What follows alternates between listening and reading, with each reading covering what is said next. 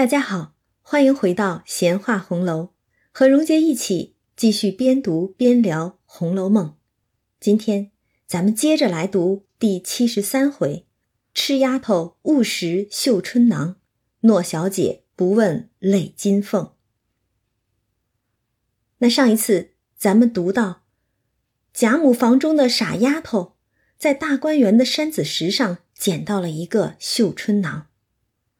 恰好碰到了邢夫人也进园子里来，于是就将这个绣春囊交与了邢夫人。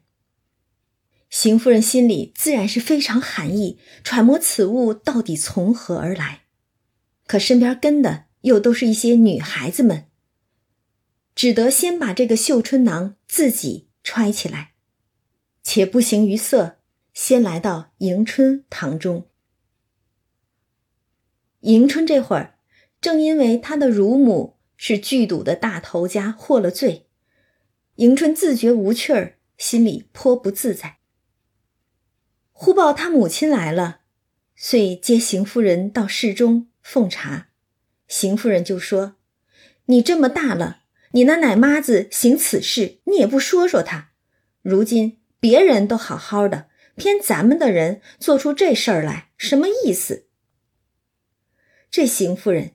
平时也不见你待迎春如何，这会儿却嫌迎春丢脸，数落起人来倒是底气十足。一句咱们的人，也正可见大房二房之间的嫌隙颇深了。迎春听到邢夫人训斥她不管束自己的奶妈子，一时说不出话，她只低头弄着自己的衣带，半晌才答道：“我说他两次。”他不听也无法，况且他是个妈妈，只有他说我的，没有我说他的。迎春真是性格柔弱，连他的奶妈也能欺负到他的头上来，不听他管束，而且必定还仗着他奶过迎春，肆意妄为，不然也不会成为园中剧赌的大头家之一了。邢夫人听了迎春的话，就说：“胡说。”你不好，原该他说的。如今他犯了法，你就该拿出做小姐的身份。他敢不从，你就回我去才是。如今只等外人共知是什么意思。再者，指他放头去有可，恐怕他和你巧语花言，借贷些簪环衣服做本钱。你这心活面软，未必不周济他些。若被他赚去，我是一个钱没有的。看你明日怎么过节。邢夫人这会儿倒是明白的很，她首先指出迎春搞不清自己的身份地位。她虽是庶出女儿，但也是主子呀。乳母虽奶过她，而且像这样的大家子里头，多数乳母恐怕还要承担着主子幼年时的教养工作，但说到底也不是真正的母亲。而是一个奴仆。可是人总会混淆自己的身份地位，奴大欺主。主子的性格再弱一些，也就造成了像在迎春房里这样的主非主、奴非奴的状况了。只是在迎春房里，这种非奴非主的状况，又和宝玉对丫头们出于怜惜的爱护，或者黛玉出自天然的。与紫娟情同姐妹又有所不同。迎春对自己的出身是自卑的、怯懦的，而她的奶娘则是拿捏住迎春的性格弱点，为自己谋私的。这样一来，就成了主弱奴强。所以邢夫人数落迎春，失了小姐的身份，对身边人没有管束，也没有震慑。还说，如果迎春管不住这些下人，也应该去回他才是。只是，迎春就算真的有事去找你，你真的会管吗？作为母亲，虽说是继母，邢夫人又何曾拿出过做母亲的身份，对迎春教养关照过呢？如今她嫌迎春给大房丢脸了。却跑到迎春这儿来数落了。不过邢夫人所言的第二条，恐她和你巧语花言，借贷些簪环衣服做本钱，这简直是火眼金睛、未卜先知了。随后闹出来的累金凤之事，可不就是这样的情况？只是，一旦谈到钱，邢夫人贪吝苛刻的性子就显出来了。他跟迎春说：“若被他赚了去，我是一个钱没有的，看你明日怎么过节。”意思就是别找我来要钱，要也没有。你看看，这话全让你说了，迎春还能说什么？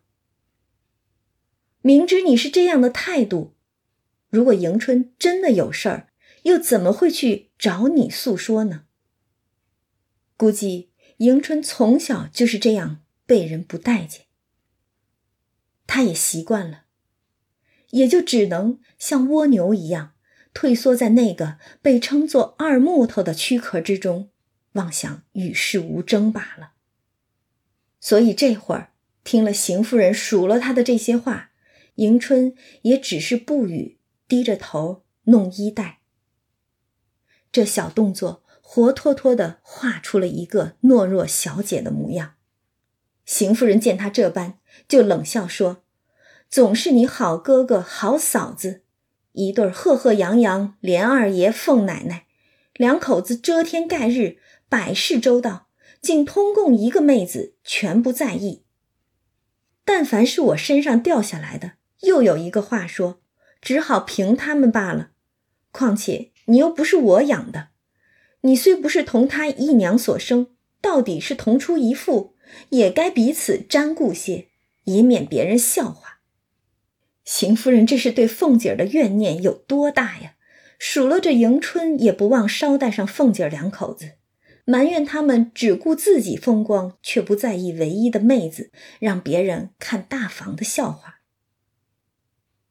埋怨完凤姐儿两口子，自然还有让邢夫人怨念更盛的。她接着说：“我想天下事也难料定，你是大老爷眼前人养的，这里探丫头也是二老爷眼前人养的，出身一样。你娘死了，从前看来，你的娘比如今赵姨娘强十倍呢。你该比探丫头强才是。”怎么反不及她一半？谁知竟不然，这可不是易事。倒是我无儿无女的，一生干净，也不能惹人耻笑谈论为高。邢夫人这是拉着同为庶出女儿的探春跟迎春攀比呢。不过有句话，邢夫人肯定不知道，叫做“性格决定命运”。探春和迎春性格截然相反，自然会有不同的处事作风。但邢夫人的话中充满了对迎春的不屑，完全不顾及迎春的感受。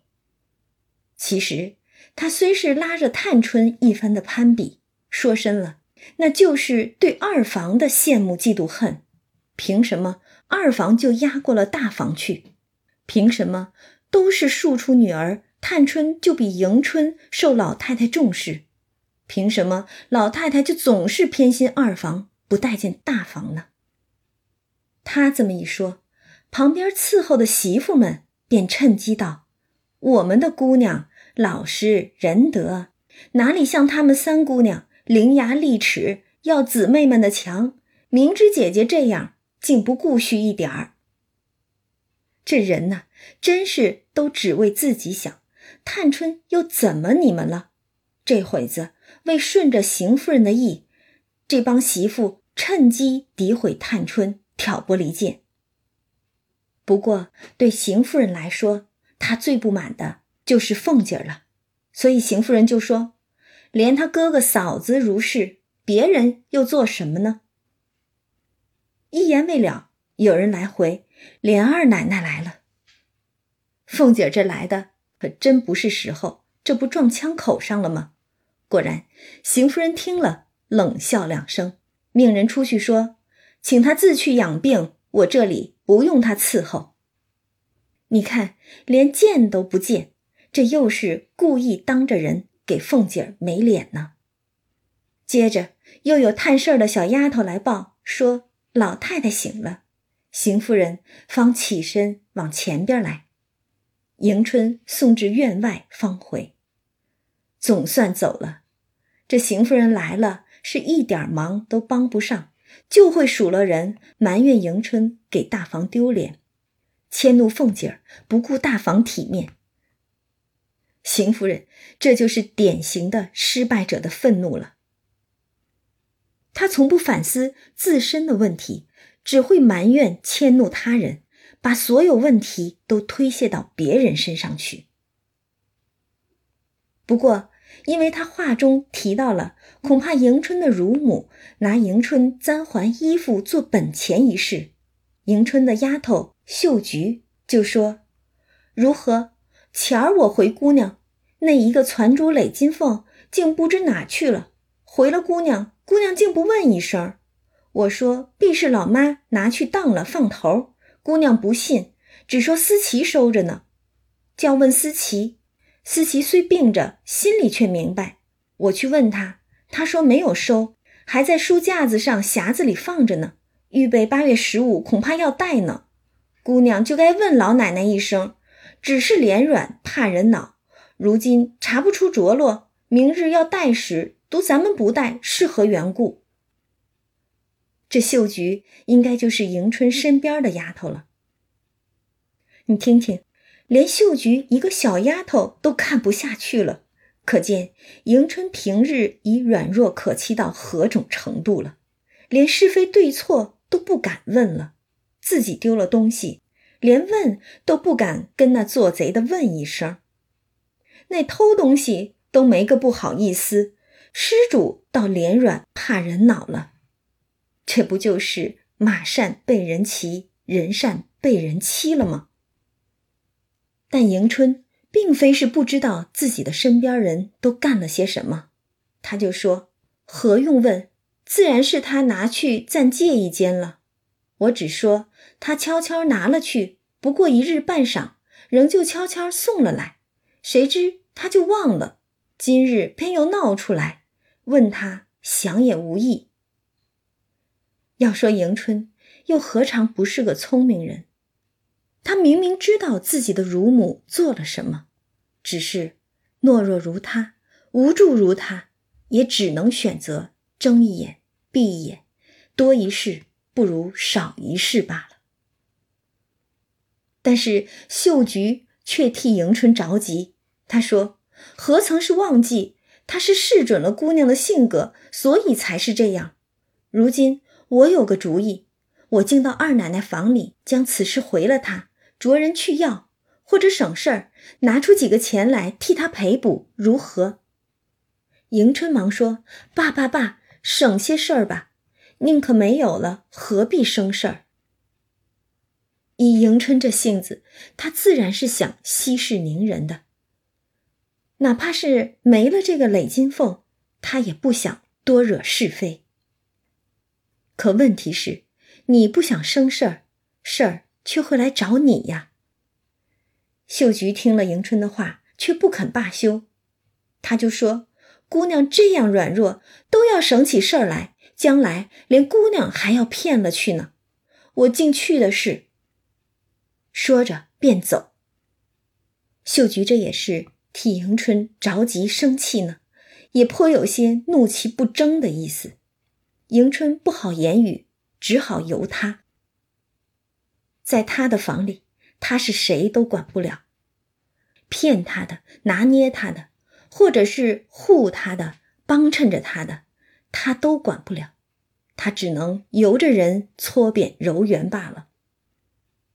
谁知迎春乳母之媳王柱的媳妇，正因她婆婆得了罪，来求迎春讨情。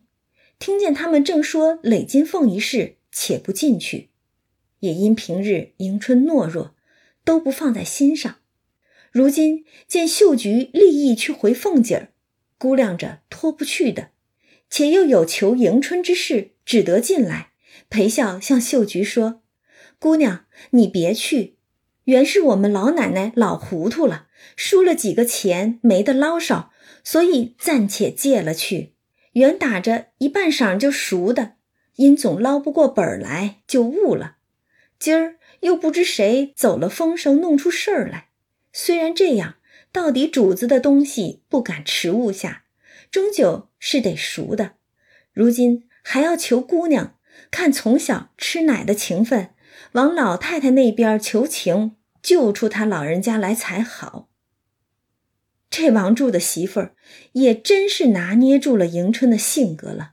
贼人自有歪理，你看他先拦住秀菊，不让他去告诉凤姐，就好像小偷不让失主去报案一样。不单不让报案，还颠倒黑白，把偷说成借，不还他也理由充足，要么就是还没捞回本来，要么就是赌局被查抄，反正不是我们的错。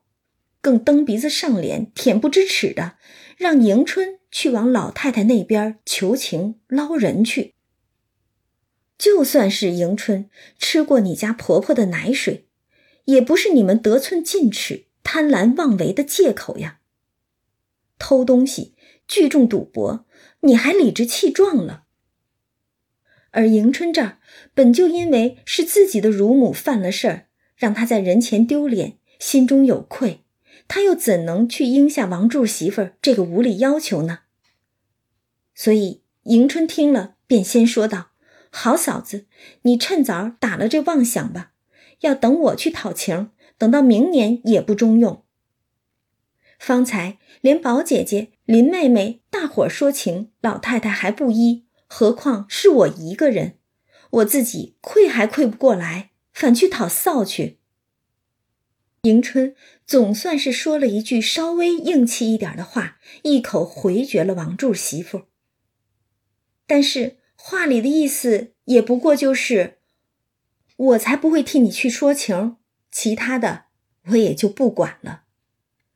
但是秀菊是个明白丫头，她就跟王柱媳妇说：“赎金凤一事是一件，说情是一件，别搅在一处说。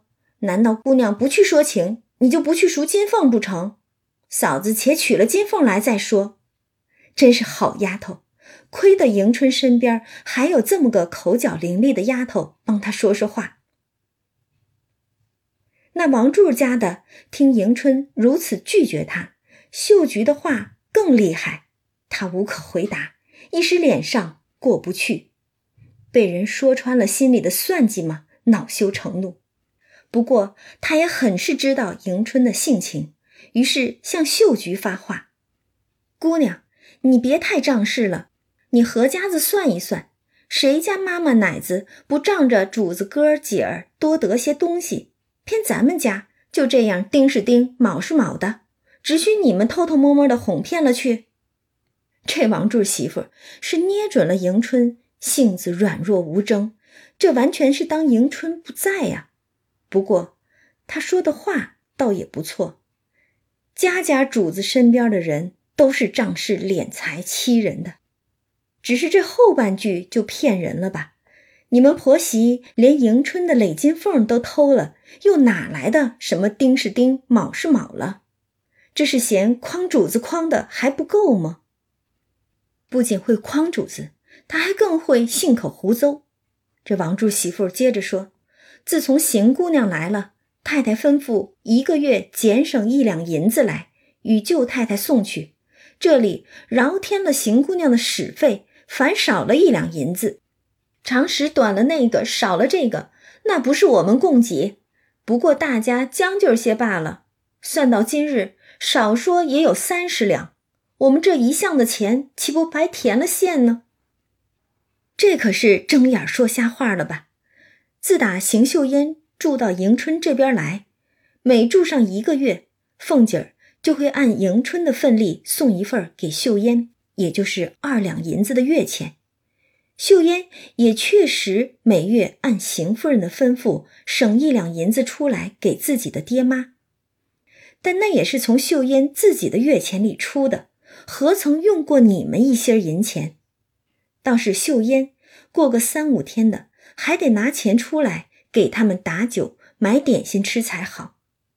秀烟本就寄人篱下，家境艰难，还要打点这些一个富贵心、两只体面眼的丫头婆子，连自己的棉衣都当了。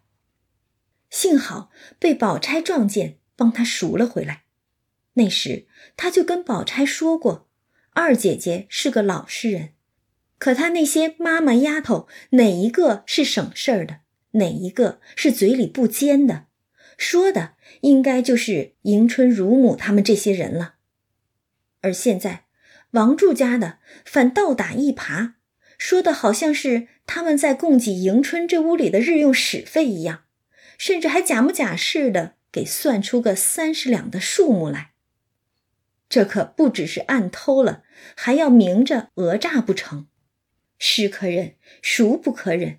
秀菊不等他说完，便啐了一口，说：“做什么？你白填了三十两银子，且和你算算，姑娘和你要了些什么东西？”但迎春听见这媳妇发邢夫人之私意，忙止住他说：“爸爸爸，你不能拿了金凤来，不必拉三扯四的嚷。”我也不要那凤了。便是太太问我时，我只说丢了，也碍不着你什么。你出去歇息歇息吧。一面就叫秀菊倒茶来。迎春的意思就是你也别闹了，更别牵着邢夫人的事儿说，那岂不是越闹越大了？现在那金凤我也不要了，银子你也别提了。这事儿咱们就黑不提白不提的，就这么算了吧。你也赶紧走，让我消停消停吧。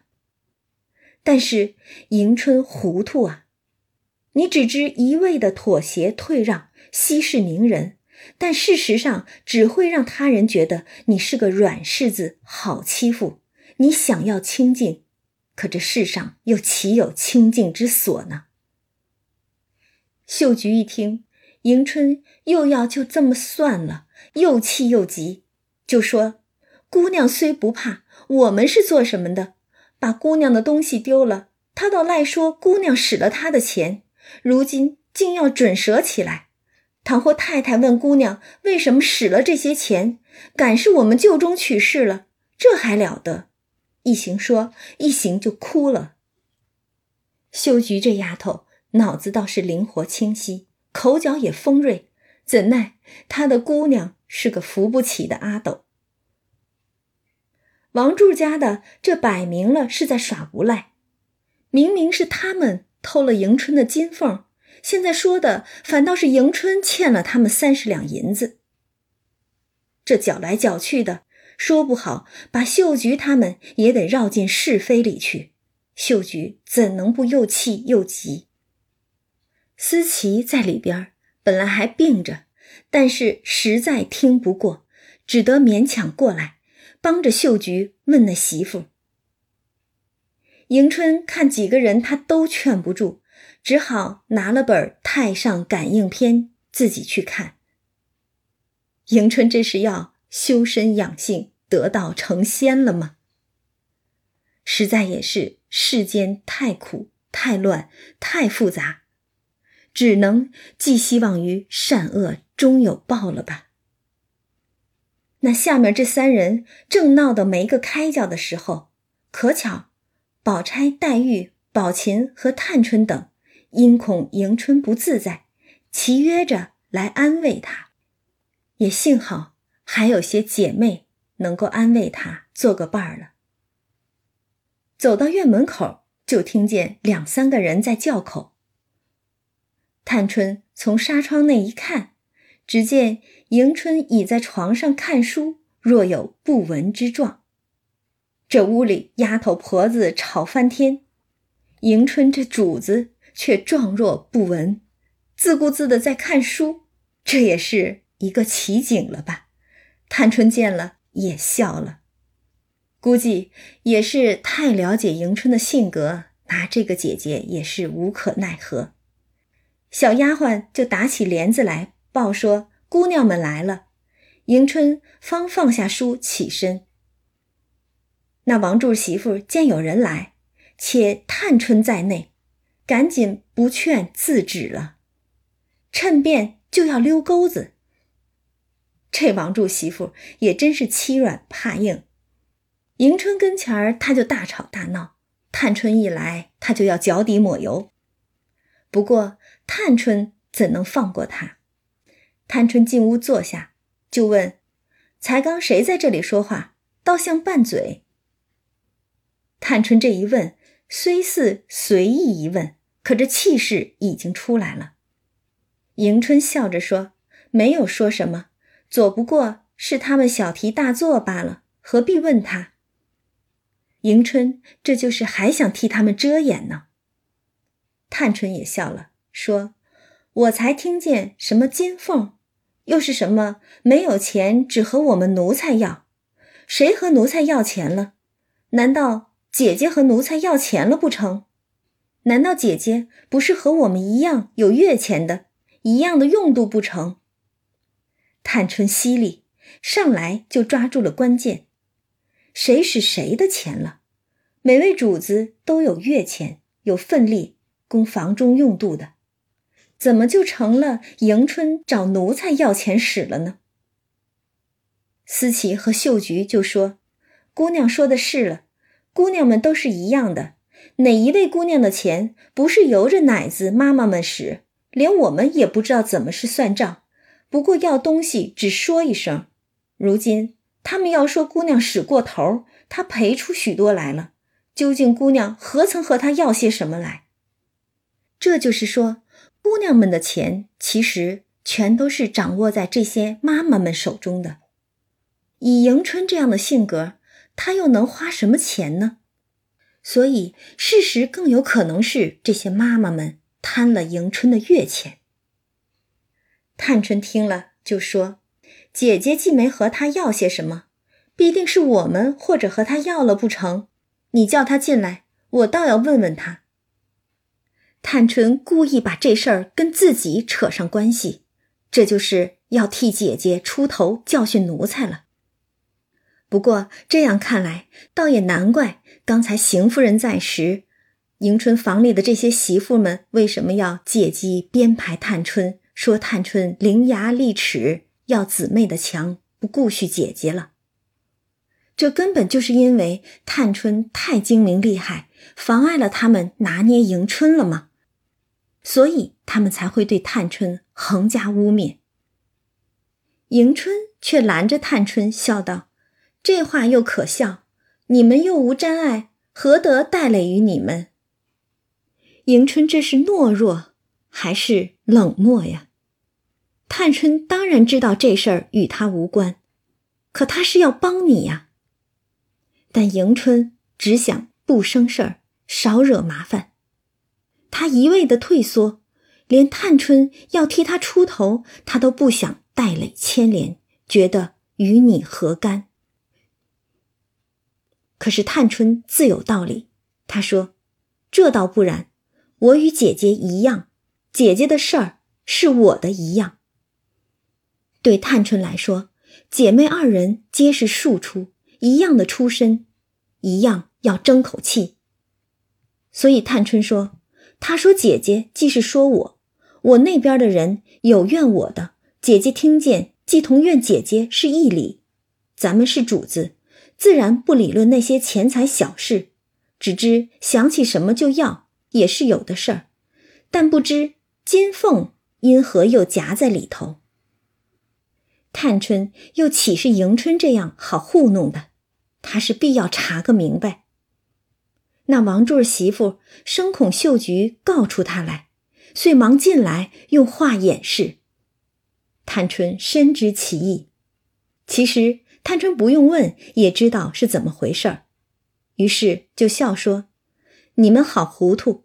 如今你奶奶已得了不是，趁此求求二奶奶。”把方才的钱尚未散人的拿出些来赎去就完了，比不得没闹出来，大家都藏着留脸面。如今既没了脸，趁此时纵有十个罪，也只一人受罚，没有砍两个头的理。依我说，竟是和你二奶奶说去，在这里大声小气儿，如何使得？这媳妇被探春说出真病，也无可赖了。只不敢往凤姐处去自首。这媳妇这会儿知道怕了。其实探春之言根本就是认定了他们在偷盗。不过顺带的，他也给王柱家的出了个主意，指了条明路。只是这主意怎么说呢？往小里说，是破罐破摔，债多了不愁，虱子多了不咬。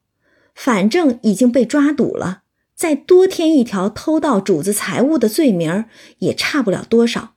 伸头一刀，缩头也一刀，干脆认了罪，数罪并罚，也许还能求得二奶奶用罚没充公的那些赌资把金凤给赎回来，不用你们再多掏腰包。这主意。不可谓不妙，甚至有些出其不意的诡谲了。若往大了说，没有壮士断腕的心机与心胸，还真做不到。那王柱家的本来是想求迎春来帮自己婆婆说情脱罪的，但是要照着探春所言，不但没脱罪，还得多认一条罪。他哪想得明白，探春其实指给他的是一条。及时止损的路呢？只觉得这与自己的期望可大相径庭。再者，要他往凤姐那儿去自首，凤姐那手段，他还真是害怕呀，不敢去呀。探春见他这样，就笑说：“我不听见便罢，既听见，少不得替你们分解分解。”探春心里头有决断。这事儿还就不能就这么算了，咱们就分解个明白。这里正说着话，忽见平儿走来，原来探春早使了个眼色与世叔出去了。平儿这会子来，肯定是世叔把他给叫来了。宝琴见到平儿，就拍手笑说：“三姐姐赶是有驱神招降符。”黛玉说。这倒不是道家玄术，倒是用兵最精的。所谓“手如处女，托如狡兔，出其不备之妙策也”。宝琴和黛玉这两个丫头真是又聪明又调皮，都这会儿了还在取笑。于他们而言，这可能只是一件小事儿，但是对探春而言，这可不是什么小事儿，也不是什么玩笑。这是为自己，也是为同为庶出女儿的迎春争一口气呢。宝钗最是持重，知道此时此事不宜取笑，遂使眼色与二人，令其不可以别话岔开。探春见平儿来了，遂问：“你奶奶可好些了？真是病糊涂了，事事都不在心上，叫我们受这样委屈。”探春先声夺人，一上来便抱怨我们受了委屈。虽说这事儿是迎春房里发生的问题，但探春用了“我们”一词，摆明了就是和迎春同进退的态度。探春话说的重，平儿自然也会慎重对待，于是赶忙就问：“姑娘怎么样受委屈？谁敢给姑娘气受？快吩咐我。”这一下，王柱媳妇可慌了手脚。平儿可是凤姐的臂膀，可带凤姐行权的人物啊，她怎能不慌？于是王柱媳妇就上来赶着平儿叫：“姑娘，你坐下，让我说缘故，你听听。”平儿却正色道：“姑娘这里说话，也有你和我混插口的理吗？但凡之礼，只该在外间伺候。若是不叫。”你该进不来的，几时见外头媳妇子们无故到姑娘们房里来的力？平儿厉害，上来一个下马威，这是你该在的地方吗？没规矩。秀菊就趁机跟平儿抱怨说：“你不知道，我们这屋里是没礼的，谁爱来就来。”平儿就说：“都是你们的不是，姑娘们好性，你们就该打出去，然后再回太太去才是。”平儿这么一说，那王柱媳妇就红了脸，方退了出去。这会儿她老实了，真是半点好脸色也给不得呀。等他出去，探春便接着跟平儿说：“我告诉你，若是别人得罪了我，倒还罢了。如今这王柱媳妇和她婆婆仗着是妈妈，瞅着二姐姐好性，如此这般。要说探春也真是厉害，不过一会儿的功夫就理清了整件事的头绪，列出了王柱媳妇和她婆婆的四条罪状。他就说：一。”私自拿了首饰去赌钱，这是偷盗；二捏造假账折算，这是讹诈；三威逼着还要去讨情，这是威逼主子；四和这两个丫头子大嚷大叫，二姐姐竟不能辖制，这就是在屋里不守规矩、无视主子了。列明了罪状，探春就说：“所以我看不过，才请你来。”问一声，他还是天外的人不知道理，还是有谁主使如此？先把二姐姐制服了，然后就要治我和四姑娘了。探春这两个质问问得厉害，第一问还好办，王柱媳妇自然不是什么天外的人，在这家里自然要按规矩处置。可这第二问，却是话里有话，上纲上线了。平儿一听，赶忙陪笑说：“姑娘今日怎么说这话呢？我们奶奶如何当得起？”探春冷笑道：“俗语说‘误伤其类，齿节唇亡’，我自然有些惊心。这其实才是探春的痛苦之处啊！她替迎春强出头，心机才干都是一等一，男子都抵不上她的。但身为庶出女儿。”却处处要提防明刀暗枪，保护迎春，其实也就是在保护她自己呀。平儿听了，就问迎春：“若论此事，还不是大事儿，极好处置。但她现是姑娘的奶嫂，据姑娘看，怎么为事？”平儿懂事儿，她知道这王柱媳妇是迎春的奶嫂，如果要处置她。怎么着也得顾及着迎春的面子呀，所以就问迎春。只是当下迎春正和宝钗一起看那太上感应篇，究竟连探春之语亦不曾闻听。迎春这真是想超然物外了，不是？